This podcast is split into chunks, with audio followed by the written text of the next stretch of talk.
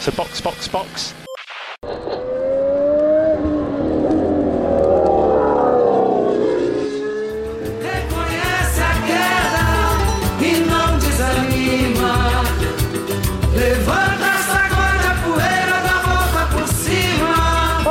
Sejam bem-vindos a mais um episódio do Box Box Box, o original. Eu sou o Eric Andriolo, estou aqui com Aninha Ramos, Oi, galera. Carol Cruz Olá! e Mauro Debias. Tem que acabar a Doritos Capital. Esse é o meu recado de hoje. Começou protestando. Já começou com o pé na porta. Você tá na França, Mauro? Já tá botando fogo nos carros já. Já. Na, na França você não compra um carro sem fazer um seguro contra incêndio de protesto, né? Você chega na seguradora e pergunta: é, cobre incêndio? Então tá bom. Não, falando em carros em chamas, vamos lá, porque hoje Nossa, que link pesado. Será se é o nosso assunto do dia? Hoje a gente vai falar sobre a história trágica e o futuro incerto de uma das maiores escuderias de todos os tempos, a lanterninha querida da Fórmula 1, a maravilhosa Williams Racing. Ai, eu gosto muito da Williams. é uma pena. Mas talvez, quando esse episódio for publicado, ela não seja mais a lanterninha. Vai que, vai que. Talvez, talvez, vai que. Talvez, existe essa possibilidade. Ela tá Torçamos. lutando pra não ser, não ser mais, mas no momento ela é. Pode do álbum vem, hein? Vamos, Albon. Se ela é lanterninha ou não, a gente não sabe. O importante é que ela aguenta 57 voltas com o mesmo pneu. É, tá aí uma verdade.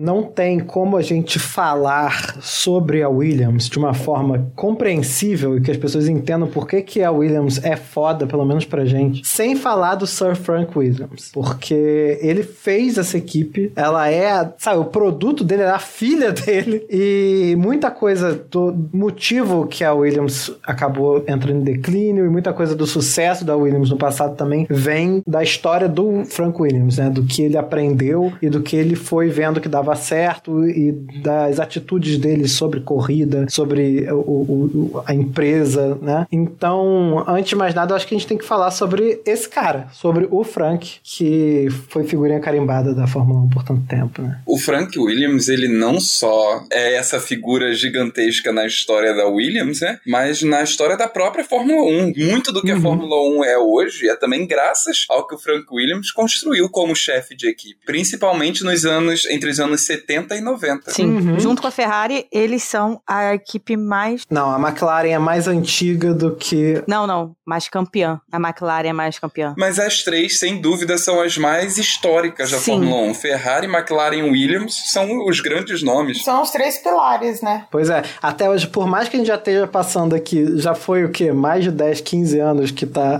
Red Bull, Mercedes. Quem são essas pessoas, sabe?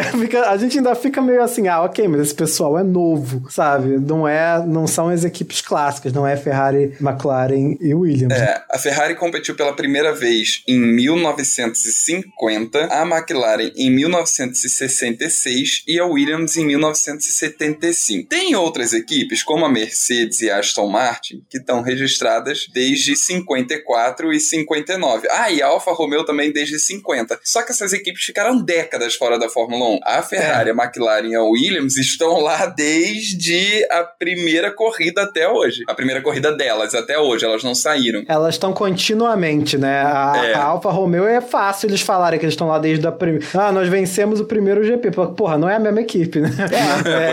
É. A Mercedes também, não é a mesma equipe. E, inclusive, pegando esse gancho de não é a mesma equipe, antes da Williams que a gente conhece hoje, teve uma outra Williams, que começou em 69, que também foi criada e idealizada pelo Frank Williams, mas que depois foi ad- adquirida por um grupo, e aí ele não quis ficar ali, né, como secundário, sai dessa equipe e cria a segunda Williams, digamos assim, que é a Williams que a gente vê hoje. É, por pura curiosidade, o nome do cara que comprou 60% da primeira Williams do Frank, né? Era Wolf.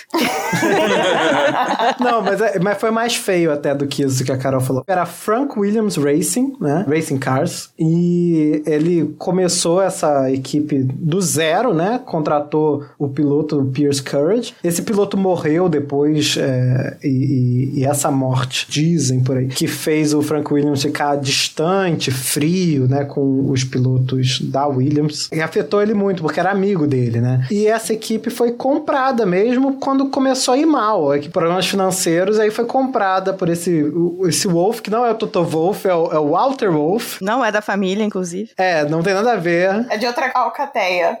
É, um, um é Wolf e o outro é Wolf. Essa é a diferença. O Wolf comprou a, a primeira Williams, né? A Frank Williams Racing, e aí tirou o, o Frank, né? O Frank achou ok ficar como chefe de equipe, só que sem o controle da empresa. Só que a equipe continuou indo ruim e o cara demitiu o Frank Williams e começou a tacar dinheiro no problema, né? Que Qualquer semelhança não é mera coincidência. Pro ano ir embora, a equipe acabou, eventualmente, né? Acabou e foi comprada. Ou Comprada não, né? Se fundiu com outra escuderia. Um dia eu quero ser rico o suficiente pra jogar dinheiro nos meus problemas. É, jogar dinheiro no problema. Atualmente, o dinheiro é o problema do meu problema. É, a gente espera com força que não seja isso que vai acontecer com o Dorilton Captain, né? Exatamente, É, a gente verdade. começa a ver vários paralelos muito perigosos aí. A sorte na época foi que o Frank já estava começando outra equipe, né? A, a Williams Grand Prix Engineering, que depois virou o nome a mudar para ser só Williams, né? Ou Williams Racing. É, e ele juntou com Patrick Head, esse cara é importante pra cacete, cara. O, o Frank Williams e Patrick Head viraram a Williams. A Williams é, são esses dois. O Patrick Sim. Head virou, tipo, era o diretor técnico eterno.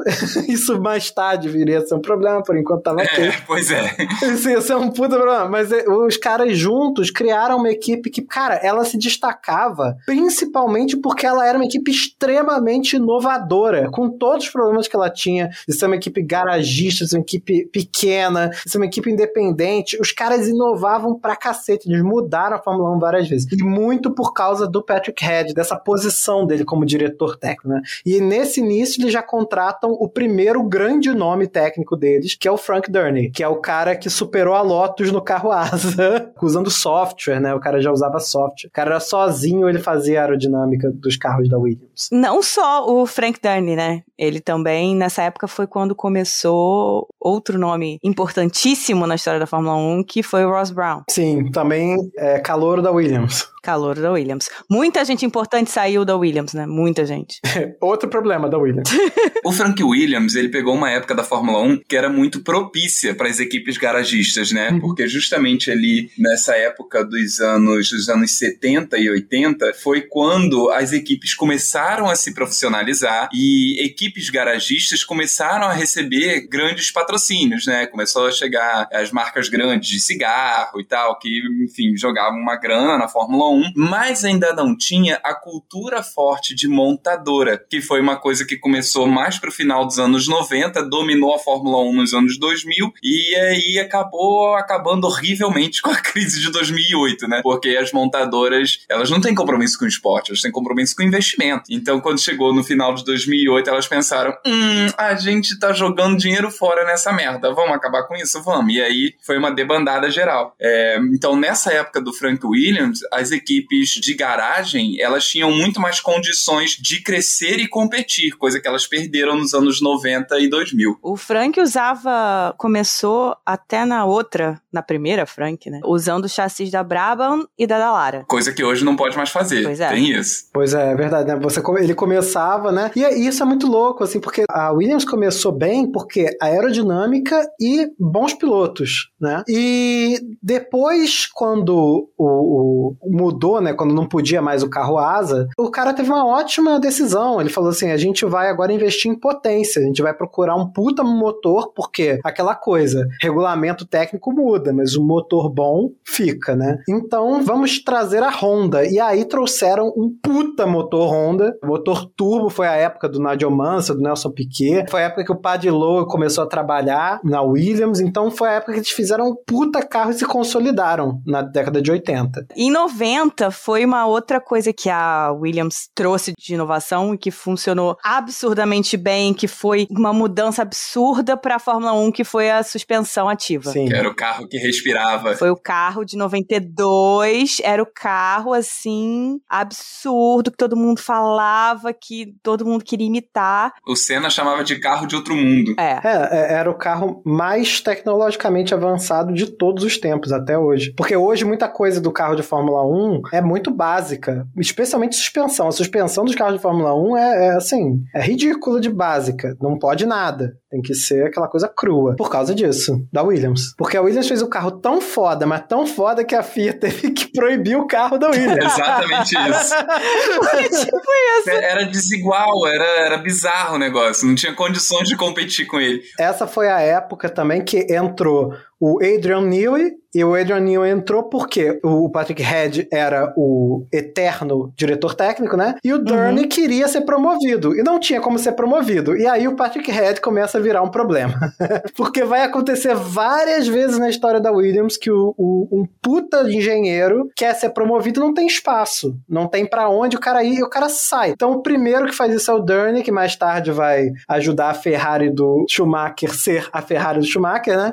Ele sai e entra o Adrian Newey, que vai ser o cara que vai criar o carro que tem suspensão ativa, freio ABS, controle de tração, todos os, ajustes que você coloca no videogame pra ficar mais fácil, ele botou todos no carro. Adrian Newey, inclusive, que é o gênio por trás da Red Bull até hoje. Sim. Exatamente. O único cara que conseguiu resolver o problema do, do porpoising de verdade. Ah, verdade. E uma coisa interessante na história da Williams é que eles tinham um macete muito bom em relação às, às montadoras, que era logo quando uma saía, já ele já embicava uma parceria com outra. Então, quando a Honda sai, logo na sequência ele já começa a parceria com a Renault, que é um problema que eles começam a ter em 2000, que é não conseguir, depois que a BMW sai, não conseguir fechar nenhuma parceria com uma montadora e só depois eles viram clientes da Mercedes, né? Mas nessa É, época eles é. eram muito fortes e muito bons nisso, de conseguir trocar de montadora sem sofrer nenhum impacto. Uhum. E a gente acabou pulando, mas no meio disso tudo, o período mais bem sucedido da equipe, os anos 80 e 90, foi em 86 que o Frank sofreu o acidente dele, que, que não tem absolutamente nada a ver com corrida. Ele tava andando de carro, saído de um, de um treino, não lembro qual Eu Acho foi. que foi no Paul Ricard. Eu nunca sei falar o nome dessa porra. Ele tava saindo lá e ele sofreu um acidente de carro grave, ficou de cadeira de rodas o resto da vida. Só que em vez de, tipo, isso acabar com ele, acabar com a equipe, não, o cara continuou, assim. É, tem muita gente que diz que manter a Williams, né, era uma coisa que ajudava ele a se recuperar, ajudava ele a lidar, né? Era, a Williams era, era a razão de viver dele. é o propósito da vida dele. Pois é, e aí teve, esse acidente foi nos anos 80, e em 94 a Williams vê o pior fim de semana da história, né, do, automobilismo. Inclusive, só pra constar, estamos gravando este episódio no dia 1 de maio. É verdade. é verdade. E aí, pegando um gancho do que a gente falou, é aquela questão, né? O acidente do Senna ainda é um pouco de uma incógnita, porque é uma investigação que você procura um culpado e, todo, e ninguém quer assumir essa culpa, ninguém quer receber essa culpa, mas tem toda a questão ali da direção, que teoricamente é um problema que surgiu por conta do designer do Adrian Newey, né? Porque ele faz aquele cockpit Eu vou explanar aqui agora. A Carol acha que a culpa é da Williams.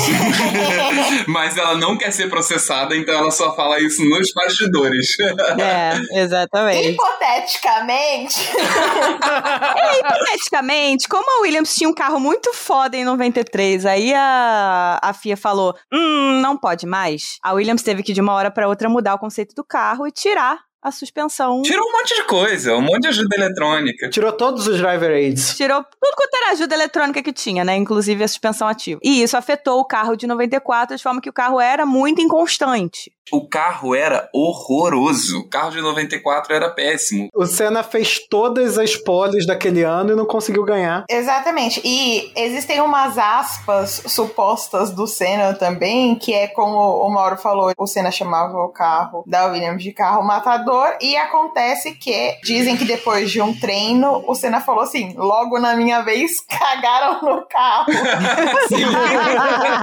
Porque veio de dois anos surreais, e aí na hora dele o carro tá indirigível. Aham. Pros novinhos, o carro, esse carro da Williams era basicamente a Aston Martin desse ano, sabe? Sabe aquela cena da Aston Martin, do, do carro virando, conseguindo estar desalinhado pros dois lados? Nossa, é tipo isso. É, não, mas olha só, mesmo assim a Williams ganhou construtores esse Sim. ano. Mesmo com o carro merda. Porque o carro era rápido, ele era ruim, mas ele era rápido. Ele tinha um motorzão do cacete, ele era bem É, rápido. não era SF1000, não era MR22. Ele é aquele, aquele cavalo muito bom, mas que é meio incontrolável, assim. É. Essa coisa da FIA e a chegada do Senna, inclusive é o que dizem nos bastidores aí, foi o que aposentou o Prost, né? Que o Prost tava na Williams Uhum. e aí veio a FIA, tirou tudo do carro, o Prost já ficou desanimado e depois ficou sabendo que o Senna tava negociando pra vir no próximo ano. Ele falou: quer saber? Tchau. É.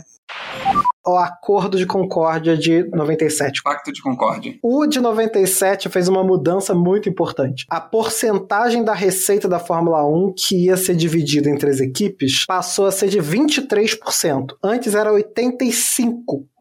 Antigamente, os pontos, né, o seu resultado, se você conseguia ter bons resultados, isso conseguia te sustentar. Agora, isso não conseguia mais sustentar a sua equipe. Isso prejudicou equipes pequenas, mas também prejudicou equipes independentes, como era o caso da Williams. E aí foi o mesmo momento que, como o Mauro falou do marketing, né, do, do tabaco e tal, isso começou a mudar, começou, o dinheiro do tabaco começou a não poder mais, começou a ser proibido. Final da década de 90, início de 2000, começaram a ter equipes grandes, né? Agora os times tinham departamentos cheios de engenheiros para resolver a aerodinâmica, para fazer o desenvolvimento do carro. E enquanto isso, a Williams perdendo gente, né? Perdeu o Newey, já tinha perdido mais gente antes, com um problema de mobilidade. O Patrick Head lá e ela sem fazer mudanças, né? É, a Williams manteve muito a essência, né? Acabou não se atualizando. É, pois é. E aí começou uma fase assim de trocar de motor toda hora, e trocar de, de diretor toda hora, e trocar de anunciantes, e trocar de piloto.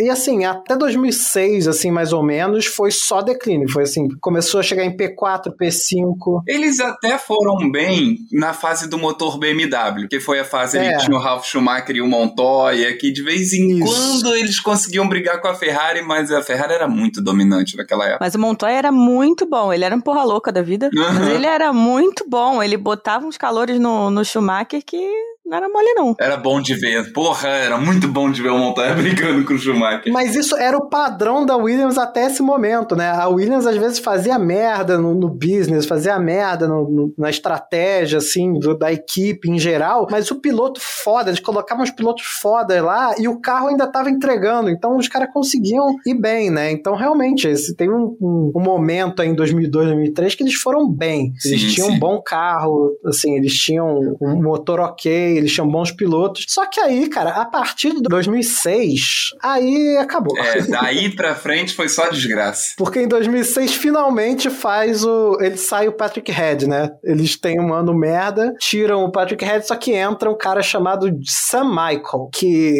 Ah, eu vou, vou me abster de comentar. É ruim, né? É ruim a palavra que você tá procurando. Ele é digno de uma dessas avaliações que tá viralizando no TikTok, sabe? Porque assim, não tem uma coisa boa pra falar desse cara. Eu, pelo menos, não tenho. pois é, foi essa época que eles contrataram o Rosberg, e o Rosberg foi assim. E aí, cara, essa, essa hora começa a dar muito déjà vu. O Rosberg ficou três anos lá, fez menos ponto e menos pódios do que no primeiro ano deles na Mercedes, logo depois, entendeu? A Williams virou time de lanterna. É, o Rosberg foi pra Mercedes em 2010, né? E aí a Williams ficou trocando de motor, foi pra Toyota, foi pro Cosworth. Cara, eu nem lembrava. A Toyota fez motor real? Eu nem lembrava. Eles botaram o Rubinho Barrichello, aí depois saiu o, o, o Sam Michael, entrou o Mike Cohan, que é um cara que tá envolvido depois em escândalo do, do Spygate. Ai, 2011 foi o. Teve o Pastor Maldonado. Pastor Maldonado. Que tem uma vitória pela Williams. Tem, tem! Uma das últimas! Nessa época o Toto Wolff trabalhou para Williams um ano, mas ele saiu de lá falando que tinha um problema que era fator humano. e que a transição das gerações não tinha sido bem feita. Todo mundo entendeu o que ele estava falando, que tiraram o Patrick Head, a parada desandou assim, bonito, né? E aí eles ficaram né, trocando de motor, o Bottas correu na, na Williams, e aí, com o tempo, eles foram tentando outras coisas, né? Teve uma época que, em 2016, aí, já chegando no final, eles já tinha saído o Calhoun, aí entrou o Felipe Massa, entrou a Claire como vice-diretora para tentar fazer o negócio andar, né? Aí era nova era já, com novos motores, eles fecharam com a Mercedes, trouxeram Pat Simmons. Foi um bom ano, 2016. O Mauro falou em outro episódio, né? Que foi maneiro quando o Massa entrou na Williams, Foi. parecia que ela ia andar. Saudades. É, só que aí rolou uma parada que todo mundo tava conseguindo correr atrás do desenvolvimento do carro. E a Williams não tava conseguindo correr atrás do desenvolvimento do carro. Começou a perder piloto, começou a contratar piloto pagante, entrou Stroll, ficou tentando, entrou o Padlow. Depois entrou Latifi. É, entrou Latifi, e aí foi isso até que, né, 2019. Gente, 2019 precisa de um ponto. O Padlow foi um dos caras que fez a Williams ser incrível nos anos 80. Ele era o gênio da computação na Williams. Ele era o cara, ele era muito bom. E aí a Claire foi e chamou o cara de volta. Assim, não, vamos lá, vamos, vamos me ajudar a reerguer isso aqui, porque tá puxado e você confia no teu trabalho, né, e tal, não sei o quê. Só que o cara errou feio, errou rude e não conseguiu entregar o carro pronto em 2019. E não conseguiu admitir que errou. E não conseguiu admitir que errou. Ele mentia pra Claire Williams, dizendo que tava tudo bem, não tava. Quer dizer, fica complicado de você gerir um time quando o cara que é, que é responsável tá mentindo pro chefe, né? E foi um desastre. Foi realmente 2019, foi horrível. Foi o primeiro ano do Russell na Williams. Não, né? eles tinham Russell e Kubica. Foi a primeira vez que eles tinham uma puta dupla de piloto e não adiantou. Isso não deu nenhum resultado. O Sim. buraco já estava cavado. Em 2020 ficou o Russell com o Latifi, o Kubica saiu. Coitado. E a equipe foi vendida pro Dorilton Capital, que é um grupo de investimentos. Negócio sem alma. Ah, Ah, não, e aí aquela coisa, né? Ela foi vendida e falaram assim: ah, é, tem uma cláusula contratual de que a Williams vai manter a- o legado do Frank Williams, etc. Bonitinho. Em setembro, a Claire sai pela, pela porta dos fundos sem alarde ah, e trazem o Yosh O Capito. que eu achei absolutamente lamentável é, assim, simplesmente tirar a família fundadora dessa maneira, ainda mais numa, numa equipe que é tão, tão a cara da família fundadora, é, é, é a prova de que você desconhece e não valoriza a história da Fórmula 1 e da equipe que você acabou de comprar, sabe? Não é tipo você comprar, sei lá, um, um time de. no- o 15 de Piracicaba. Porra, meu irmão, você comprou, sei lá, o, o Botafogo, sabe? Você comprou uma parada com tradição pra caramba. Você comprou uma parada gigante que, que tem história, que é pegada aquele nome. Aí você vai e trata dessa maneira. É uma falta de respeito com a história da Williams. Pois é, é, o nome Williams é um ativo, entendeu? Aham. Essa história toda é um ativo foda dos caras, sabe? Você não pode jogar isso fora. Isso é o que dá valor, é o que faz o, o negócio valer. Quantos nomes importantes para a Fórmula 1, e aqui eu não tô falando só de piloto, não, tô falando tudo. Uhum. Quantos nomes importantes a gente falou aqui? Quantos nomes importantes que a gente falou aqui começaram na Williams ou passaram pela Williams e foram importantes na Williams? É impressionante, assim. Você faz uma Não é lista. qualquer coisa, não é É, qualquer coisa. pô, de Ross Brown até Até o cara que fez o carro campeão do ano passado, porra.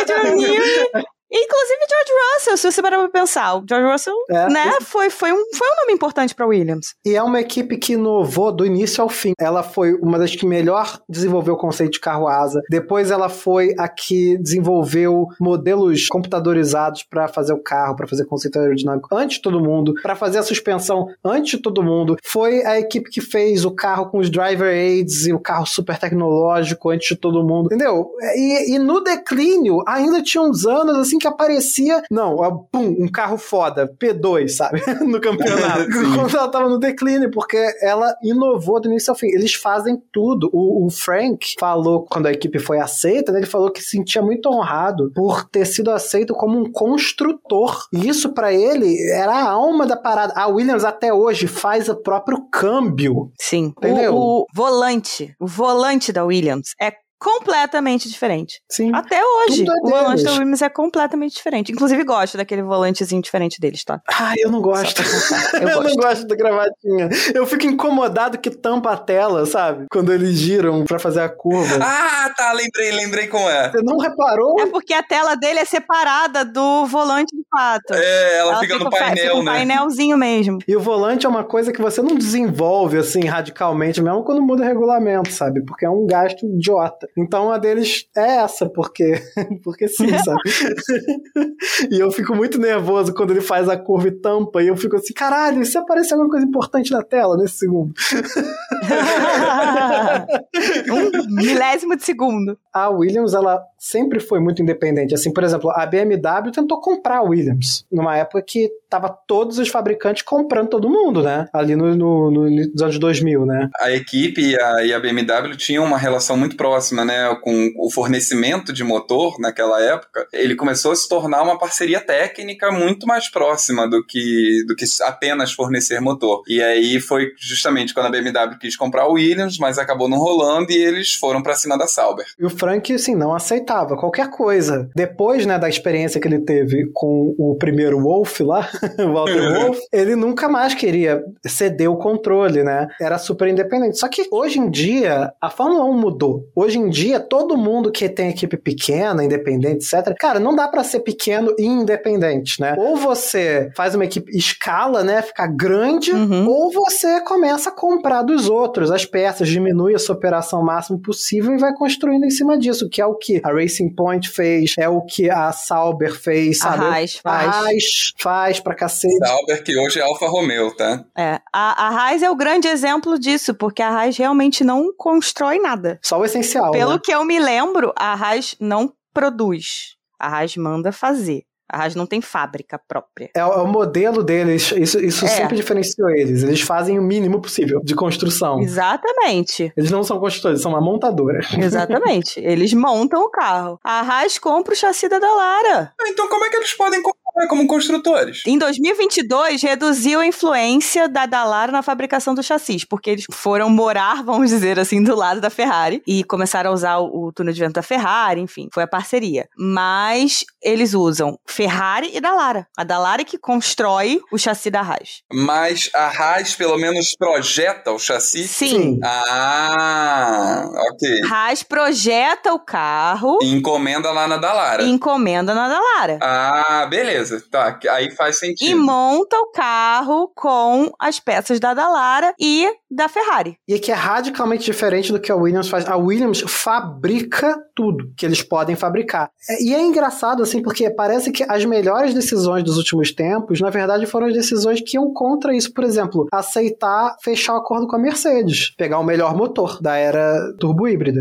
Porque tá comprando um motor da Mercedes, que é sua competidora. A Williams tem um. Sempre teve um modelo muito próximo do da McLaren. A diferença é que a McLaren, além de correr, a McLaren não era só uma equipe de Fórmula 1. A McLaren tinha os próprios carros, vendia os carros Exatamente. esportivos, de alta performance, enfim, caríssimos, e fez seu nome ali também. Assim como a Ferrari. A McLaren inventou o conceito do hipercar, né? Exatamente. Porque era uma equipe de Fórmula 1 que passou a fazer carros de luxo, né? É, a grande diferença da Williams para a McLaren e para a Ferrari é que a McLaren e a Ferrari expandiram para outras áreas que não fosse automobilismo, né? É, é, disputas de automobilismo. E a Williams não. A Williams ficou ali como equipe de Fórmula 1, ponto. Acabou. Dizem hoje que a Ferrari nem é mais uma empresa de carros, né? A Ferrari é uma empresa de marketing gigantesca. Carro é parte do negócio, né? A Ferrari, ela é parte de um grupo gigantesco, pra começar, né? Sim, além disso. Eu não me esqueço do dia que eu tava numa plataforma de trem e eu vi um trem chegando e na roda do trem tava escrito Fiat. Eu fiquei, ah, mas não é possível.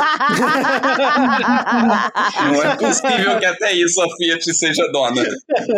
Então, isso, isso mostra um pouco do porquê eu acho que a McLaren e a Ferrari conseguiram se manter e a Williams não conseguiu. A Williams não cresceu além da Fórmula 1. Ela não tinha nada que suportasse, no, no sentido é, próprio da palavra mesmo, de suporte, de segurar, que segurasse as, as pontas quando a equipe de Fórmula 1 estivesse mal. Faltou o famoso backup, né? Faltou um backup ali. É, eu vi uma análise, eu vi uma análise muito interessante que falava assim, cara, no, no- na glória da Williams, no período de glória, eles conseguiam se safar quando eles cometiam erros e tal, porque os pontos, né, o campeonato dava retorno. Eles pegavam esse retorno, enfiavam inovação, essa informação dava resultado e aí criava um ciclo virtuoso. Só que toda vez que esses resultados davam problema, eles tinham um período de declínio. E depois eles voltavam, né? Então, toda vez que eles. Ah, come, tinha, tinha um ano ruim, dois anos ruins, era uma merda e uns dois, três anos pra voltar. Uhum. Até a hora que, tipo, hoje em dia não dá retorno, entendeu? Você, você é, mesmo que a Williams estivesse fazendo P2, não ia bastar, entendeu? Eles iam ter que ter uma operação maior, eles iam ter que ter um, um pensamento mercadológico maior, e eles não estavam conseguindo fazer Brown. isso, sabe? É, É. olha aí. É, alô, Zac Brown, total, é isso mesmo. Porque o que o Zac Brown fez na McLaren foi é, resolver o mesmo problema. Chegou na McLaren e falou, cara, vocês estão cegos pelo sucesso do passado. A Williams ficou muito tempo cega pelo sucesso do passado, achando que ia, ia dar certo. Mas eu acho que quando você tem um Kubica e um Russell num carro e o carro não chega nem pro teste, entendeu? É, primeiro você precisa ter um carro. Pois é, a gente ri aqui, ouvintes, mas é, é risos de nervoso, tá? A gente sofre, a gente sofre. A gente É aquele sofre. kkk crying.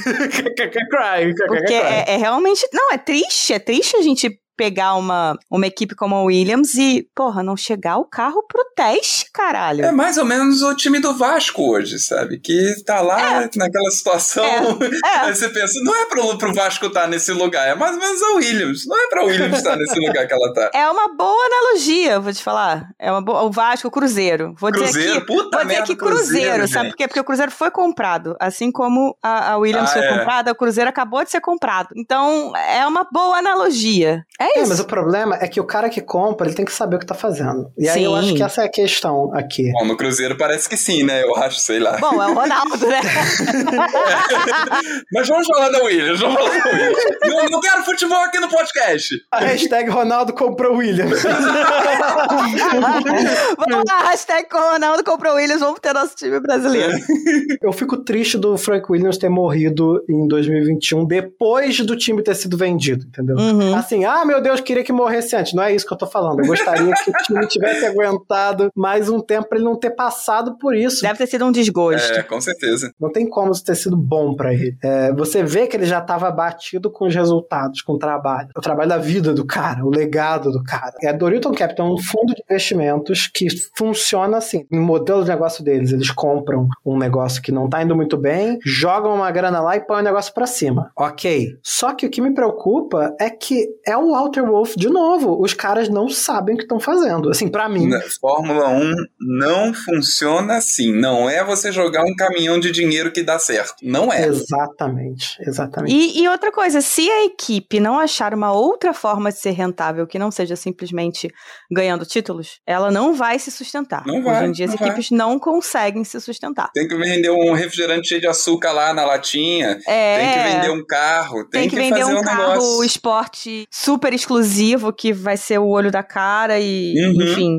Alguma coisa precisa ser feita. Até, no caso, a Red Bull a gente exclui aqui, mas se você pega Mercedes, Ferrari, Alpine, Uhum. Sauber, é, a Alfa Romeo hoje, né, com, com o naming rights e tal, são equipes que podem usar toda a tecnologia que eles estão desenvolvendo nos seus próprios produtos. Não, mas até a Haas. A Haas é uma grande equipe de automobilismo nos Estados Unidos. E é uma empresa de ferramentas. Sim. E Aninha, você falou um- uma coisa muito interessante quando você citou a Sauber barra Alfa Romeo. A Sauber continua existindo. Sim. O, o que eles têm com a Alfa Romeo é um contrato de uso da estrutura. Então, assim, no dia que a Alfa Romeo falar não quero mais brincar de Fórmula 1, toda a estrutura da Sauber ainda vai estar lá e vai poder continuar ou como Sauber ou como a outra, uma outra equipe, uma outra montadora que decidiu botar o nome na Fórmula 1. A Sauber já foi outras, já teve outros nomes assim, É. não sei o que barra Sauber, Esse é o novo modelo de negócio da Sauber.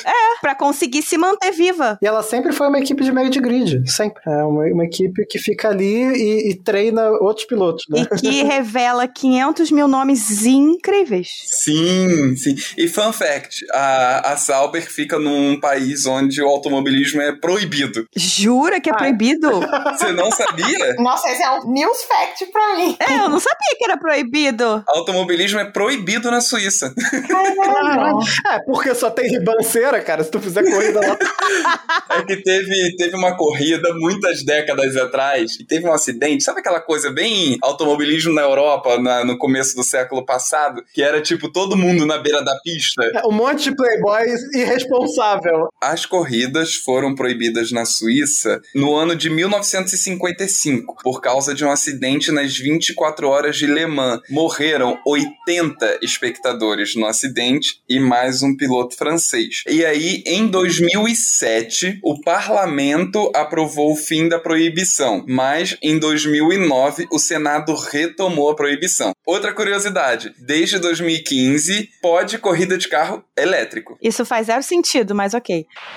Coisas que me deixam feliz com a Williams agora. Eles estão com estabilidade. No sentido de é o mesmo motor um tempão, é o mesmo pessoal agora. Eu, eu espero que fique, né? Porque ficou trocando pad low, é pad Simmons, pad low, Claire. Os resultados são mesmos. É, agora eu espero que fique a mesma galera, porque eles precisam ter uma base, um conceito, entendeu? Pra crescer. E esse ano eles trouxeram um conceito maneiro. É, eu acho que é um dos motivos de Latifi continuar, inclusive, tá? É, é. A estabilidade, que é não só, obviamente, né, o pai do Latifi injeta uma grana lá, mas agora eu acho que grana não é o grande problema da Williams. Então, a questão da estabilidade que o Latifi traz é importante, porque por mais que ele não seja um piloto incrível e tal, ele conhece o carro, ele conhece as pessoas, ele provavelmente deve saber dar um feedback legal, ele ficou anos ali é, trabalhando junto com o Russell nesse carro. Então, acho que a manutenção do Latifi foi importante de 2020 pra cá, para eles poderem inclusive desenvolver o carro de 2022. E agora é que eles podem começar a pensar, ver se mantém ou não, porque há também rumores aí de saída do Latifi para vir Piastre, enfim. Mas isso tudo é rumor, né? Eu acho importante também porque a Williams entrou com um conceito ousado, inovador esse ano, que é ano pra isso. Agora, Sim. eu acho importante eles manterem a filosofia que eles escolheram, entendeu? E ir tentando desenvolver. Não dá pra eles ficarem. Porque teve o período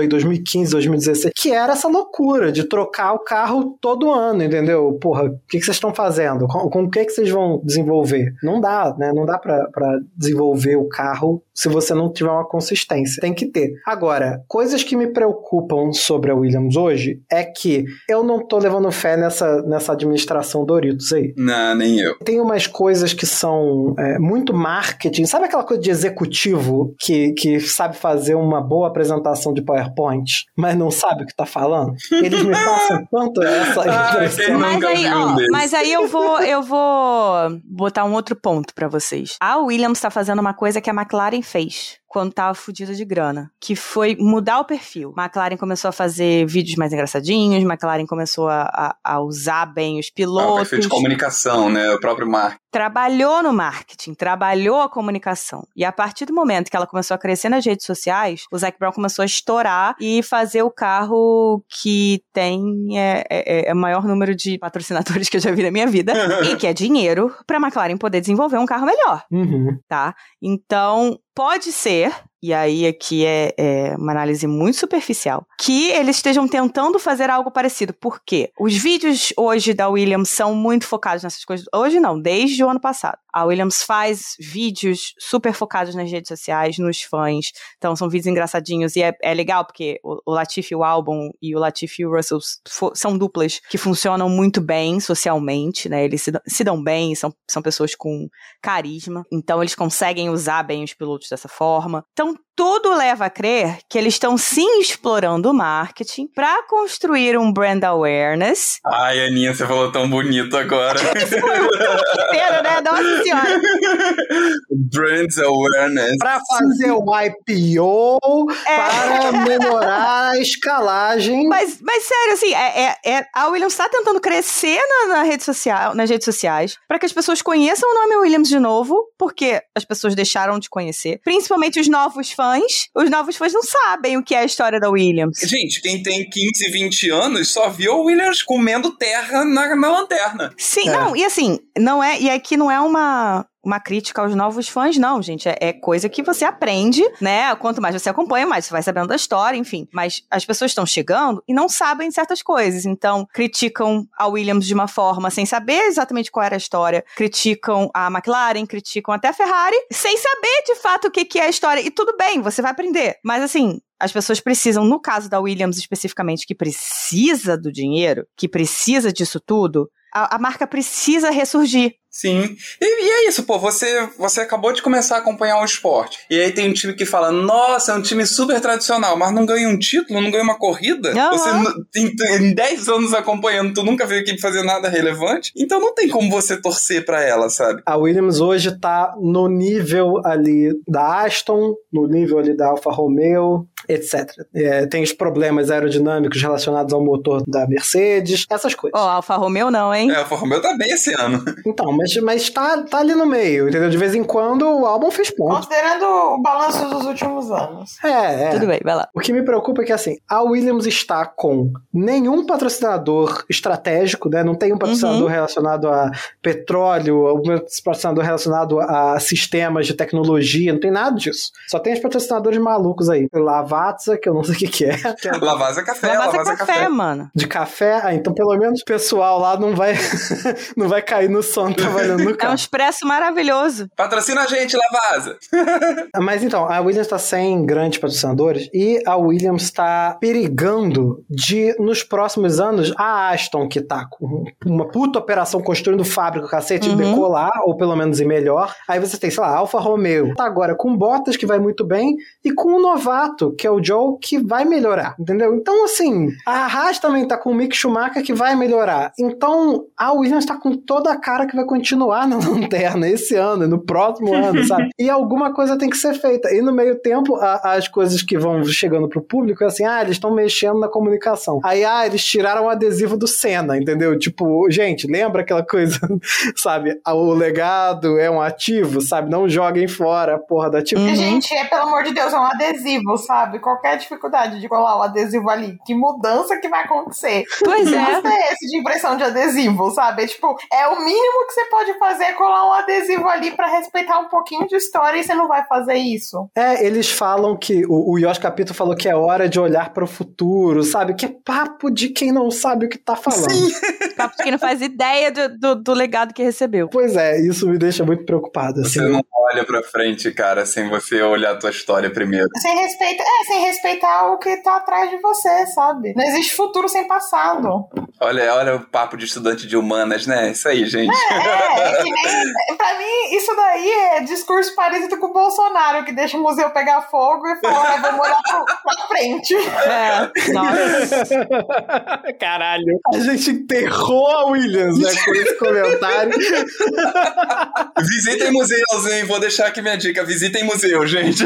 Valorize a cultura. Acho importante a gente falar uma coisa que a gente também não falou, é que a Williams ela possui nove títulos como construtores, ela só perde pra Ferrari. E por isso que a gente bateu tanto na tecla de que é uma equipe pilar, né? Porque além dela Isso. estar há muito tempo, ela também tem títulos que mostram que a história dela é muito importante. A Williams é a portela da Fórmula 1, né? É importante, tem muitos títulos, mas tem um tempo que tá amargando aí. Eu tô adorando essa analogia.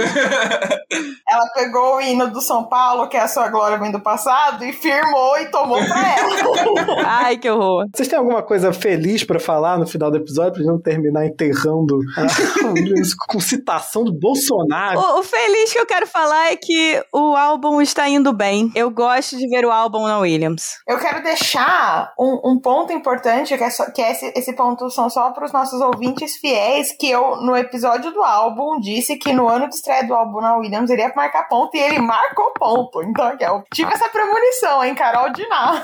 Exatamente, isso aí. Eu vou deixar aqui uma previsão absurda pra Williams, que é completamente maluca, baseada nas vozes da minha cabeça, que é o seguinte: antes de 2027, vamos lá, também 22, então vamos dar um prazo aí de 5 anos. Antes de 2027, mas não, capitalista não gosta de esperar. Então, antes de 2025, a Williams vai voltar ao controle da família Williams pela Claire com parceria com investidores, porque o que, que vai acontecer? A empresa a Doritos Capital vai perceber que não que Fórmula 1 não se resolve só com dinheiro, e aí a Claire vai montar um time lá, vai chamar os investidores amiguinhos do pai dela e vai comprar o Williams de volta. Anota isso aí, até antes de 2025. Agora sim, amém. Osana nas alturas. Pronto, pra terminar feliz o episódio. E agora eu tô pensando uma coisa que é muito engraçado, que é a hipocrisia da Fórmula 1, porque é um esporte caro pra porra, mas que só dinheiro não resolve o seu problema. Exatamente. Exatamente. assim? Essa conta não fecha. Você prometeu Fórmula 1. Você tá fazendo corrida numa pista com uma marina falsa, porque vai dar dinheiro pra, pra Fórmula 1, gente. Por que, que você, por que, que o dinheiro não tá resolvendo o problema da Williams? A gente tá gravando antes do GP de Miami, mas a gente já sabe que eles imprimiram lá a água do Minecraft e botaram.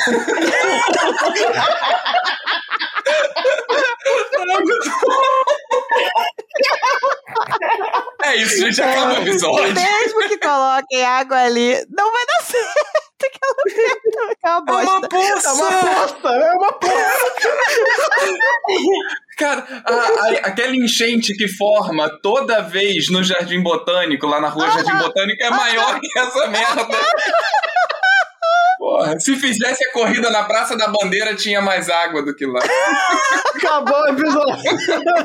chega, chega. So box, box, box. Então é o momento de agradecermos aos nossos queridos, amados, necessários apoiadores. Necessário. Aos apoiadores Smooth Operator, muitíssimo obrigada de coração. Obrigado! E para os apoiadores de nossos outros planos, Radio Check, Scenario 7 e Master Plan, nosso muitíssimo obrigado nominal vai para Leco Ferreira, Hugo Costermani, Leonardo Santos, Heloísa Gama, Thaís Costa, André Andriolo, Jéssica Cristina Médici, Sara Miranda, Rodolfo Tavares, Carol Polita, Jaime Ferreira e Liane Oshima. Nós temos quatro planos de apoio que vão de 5 reais a 50. Tem para todos os bolsos, todo mundo que, que quiser doar lá, chega lá e, e escolhe seu valorzinho. Você pode colocar no Apoia-se ou no PicPay. É só buscar lá Cashbox Box Box e vocês vão encontrar a gente. Cada plano tem benefícios diferentes. Aí a gente tem enquete, tem participação, votação na pauta, é, dá para gravar áudio. É só você escolher lá qual plano que mais lhe apetece. Assim como na Fórmula 1, não basta jogar dinheiro, mas ajuda e é necessário. É, No nosso caso, basta você jogar dinheiro que a gente fica bem feliz. Torne-se um patrocinador estratégico do Box Box Box. As nossas redes sociais é arroba cashboxboxbox no Twitter e no Instagram. É, o nosso e-mail para você mandar lá suas cartinhas, quer mandar textão, a gente vai ler. É podcastboxboxbox.gmail.com Também a nossa chave do Pix. Você pode fazer doações espontâneas. Você pode doar um real, você pode doar mil reais. Olha aí. Se você tiver toda essa grana, é só jogar na gente. Um milhão de reais, a gente não vai reclamar. Olha, olha isso, que maravilhoso. Nós largamos os nossos empregos. assim, não por muito tempo, ok? Porque um milhão de reais, aparentemente, no Brasil deixa de valer em muito pouco tempo. E avaliem o Spotify com cinco, Cinco estrelas. Por favor. Exatamente. É isso, gente. Box, box, box. Box, box, box. Valeu, galera. Box Box Box. Alô, alô? Vocês estão me ouvindo? É porque o Simba tá aqui tentando me morder. é. Ô, ô, ô, ô! Desculpa, gente. O cachorro tá fazendo merda. Ah, não, Simba! Tá, então fica com a porra do papel, então. Você passa mal. O Simba tá animado hoje, né, Aninha? Quer participar com a gente?